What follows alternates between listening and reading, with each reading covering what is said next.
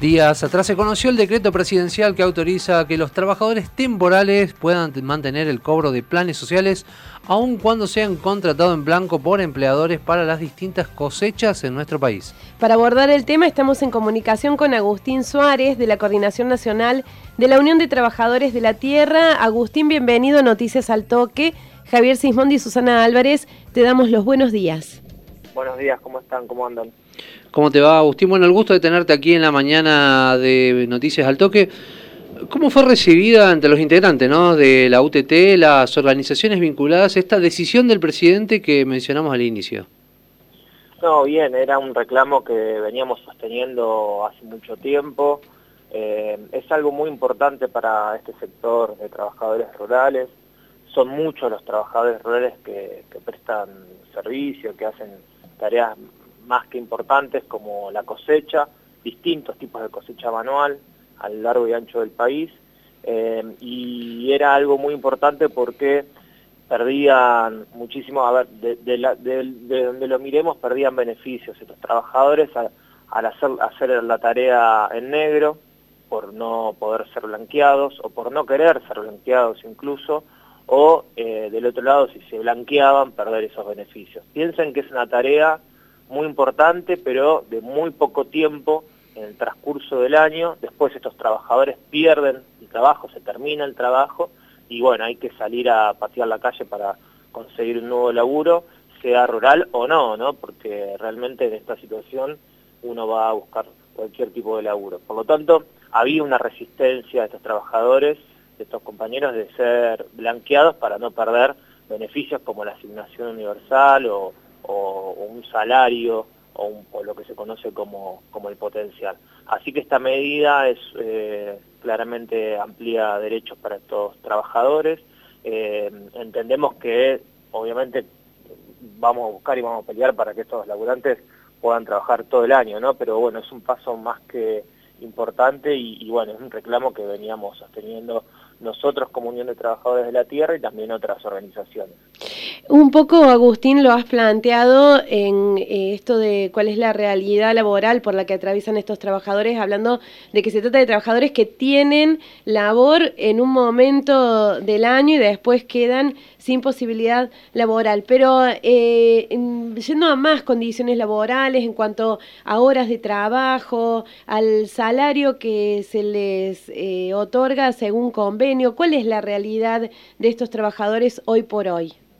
En general, todas las tareas, ya sea cosechar cebolla en el sur de la provincia de Buenos Aires o yerba en Misiones eh, o la misma La Vid, em, y muchas otras tareas, estoy poniendo algunos ejemplos, las tareas eh, son, los, jornales son muy largos, muy extenuantes, la paga no es la mejor, claramente, estamos hablando de que un trabajador puede este, ganar 40 mil, 50 mil pesos al mes, entendiendo que las tareas eh, pueden ser de dos, tres meses con toda la furia, este, y después, bueno, eh, los momentos de cosecha o los momentos de labores culturales se terminan, y como dije antes, el, trabajador se queda sin laburo.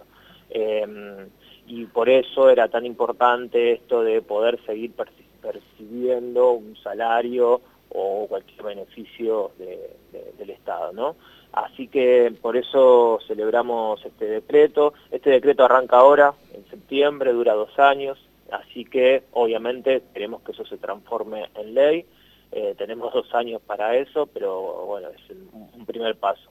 Ahí algo que queríamos, que, venimos en diálogo con el Ministerio de Trabajo y queremos eh, comentar también es que em, estamos con propuestas, con, también con iniciativas con, el Ministerio para poder avanzar ahora sobre los pequeños productores que, siguen quedando de forma informal, que siguen laburando de forma, informal porque la, posibilidad de blanquear tiene costos muy altos, la posibilidad de formalizar al trabajador tiene costos muy altos y administrativamente es muy complejo. Entonces hay un sector de pequeños productores por ejemplo, en el caso de la cebolla, vuelvo a ese mismo ejemplo, que son productores de 3 hectáreas, 5 hectáreas, 10 hectáreas de cebolla, que en un momento muy corto en el año necesitan ingresar a 10, 15 trabajadores para levantar la, cosecha de cebolla, eh, y eso todavía no lo podemos solucionar porque administrativamente es muy complejo y por otro lado los costos no dan. Así que estamos pensando en propuestas concretas para ese sector que es muy amplio, son mucha cantidad de productores que contratan mucha mano de obra en poco tiempo para poder solucionar estos inconvenientes. Así que esperemos que eh, podamos en transcurso de estos meses dar respuesta porque en el caso de la cebolla se viene la cosecha en pocos meses, ¿no? El año que viene ya estamos cosechando y la propuesta, la idea es poder eh, hacer em, trabajadores, tener trabajadores con, más derechos en, la próxima cosecha y por primera vez en, la historia, ¿no? Eh, Agustín, ¿cuántas son las personas o, familias ¿no? que están dentro de este trabajo temporal en Argentino como para tener una cifra y cuántas de ellas están enmarcadas también dentro de este beneficio en el decreto?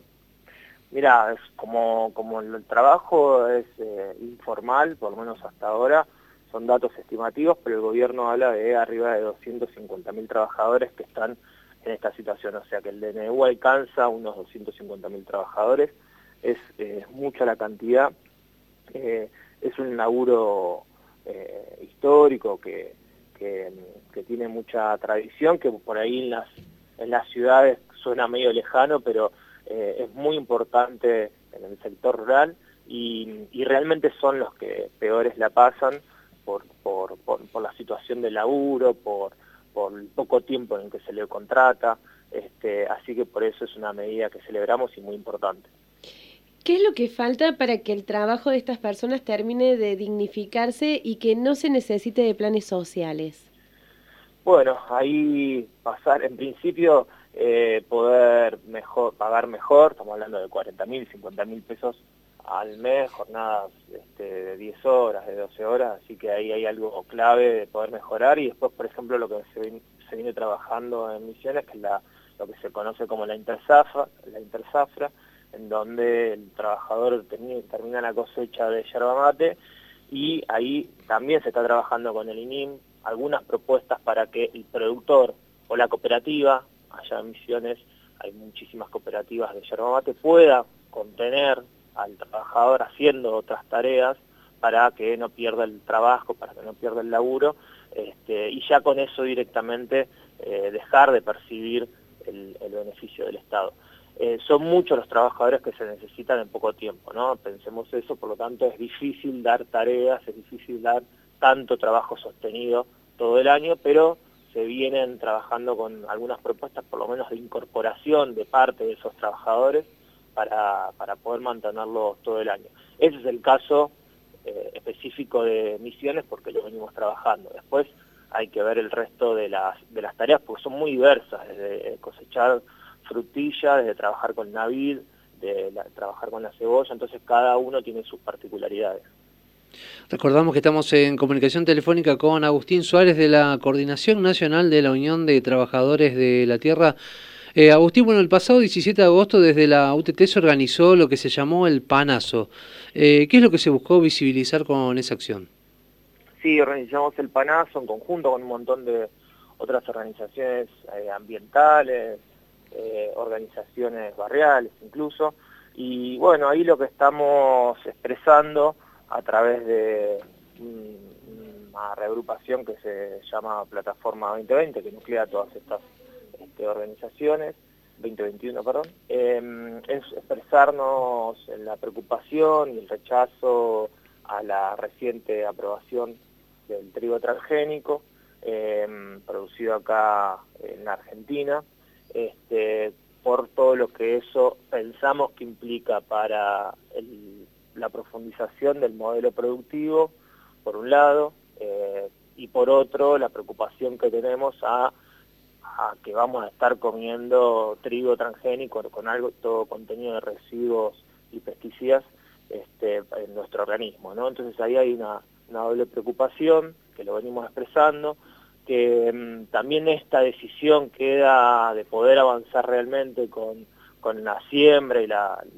producción de este trigo transgénico queda supeditada a lo que suceda en Brasil, porque acá se aprobó, pero a expensas de lo que pase eh, en Brasil, o sea, que, se termine aprobando en Brasil, porque, eh, como sabemos, gran parte del trigo que exportamos va para allá, por lo tanto, por eso estamos esperando esa decisión. Ya se está produciendo acá, ya el año pasado una primera temporada de, siembra y cosecha, ese trigo está guardado. Es muy probable que si esto avanza, el trigo se empiece a contaminar con variedades, con variedades locales, eh, es muy probable que avance la frontera agropecuaria y ahí se enciendan las luces de alarma, ¿no? de, profundizar el sistema y el modelo productivo de exportación eh, de granos. Entendemos que eso es positivo porque trae dólares, pero también entendemos, y ya lo vimos en la soja, cómo desplazó comunidades enteras, bosques y la contaminación que dejó. Eh, así que de eso se trata el panazo, fue bien recibido por la sociedad, nosotros queremos que la sociedad, el resto de la sociedad entienda de qué se trata, así que venimos haciendo diversas actividades y una fue el panazo. Agustín, ¿es posible pensar en formas de producción que sean al mismo tiempo rentables y amigables con el medio? Y sobre todo, ¿se entiende esto en el mundo de la producción en Argentina y de las decisiones de gobierno?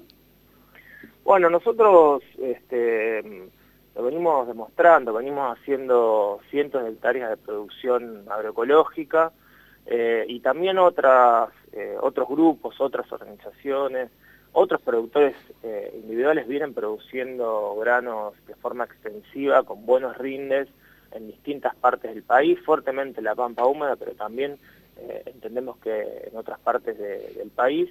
Eh, necesitamos obviamente que parte del gobierno, o mejor dicho, todo el gobierno lo entienda que esto es posible y que se fomente, que se estudie, que se ponga a disposición eh, la ciencia argentina para esto, para poder avanzar, como se puso a disposición de la creación de un trigo transgénico, ¿no? entonces ahí es donde también eh, cuestionamos eh, para qué está la ciencia, para dónde ponemos los recursos del Estado. Entonces entendemos que acá tiene que haber desarrollo real de, la agroecología, tanto extensiva como intensiva, para el modelo agropecuario argentino, y nosotros eh, como te dije antes, lo venimos haciendo, venimos demostrando que se puede producir agroecológicamente y es muy importante económicamente porque ahí es donde nos independizamos del precio del dólar, por ejemplo, nos independizamos del aumento del precio, de los costos de producción. Nosotros, por ejemplo, en nuestro circuito productivo tenemos precios fijos de, seis meses, ¿no? Entonces, sobre todo en la verdura, nosotros podemos mantener el precio fijo durante seis meses de nuestra verdura y si nosotros que somos una organización podemos hacerlo, claramente si hay política de Estado y decisión política eso se puede masificar rápidamente.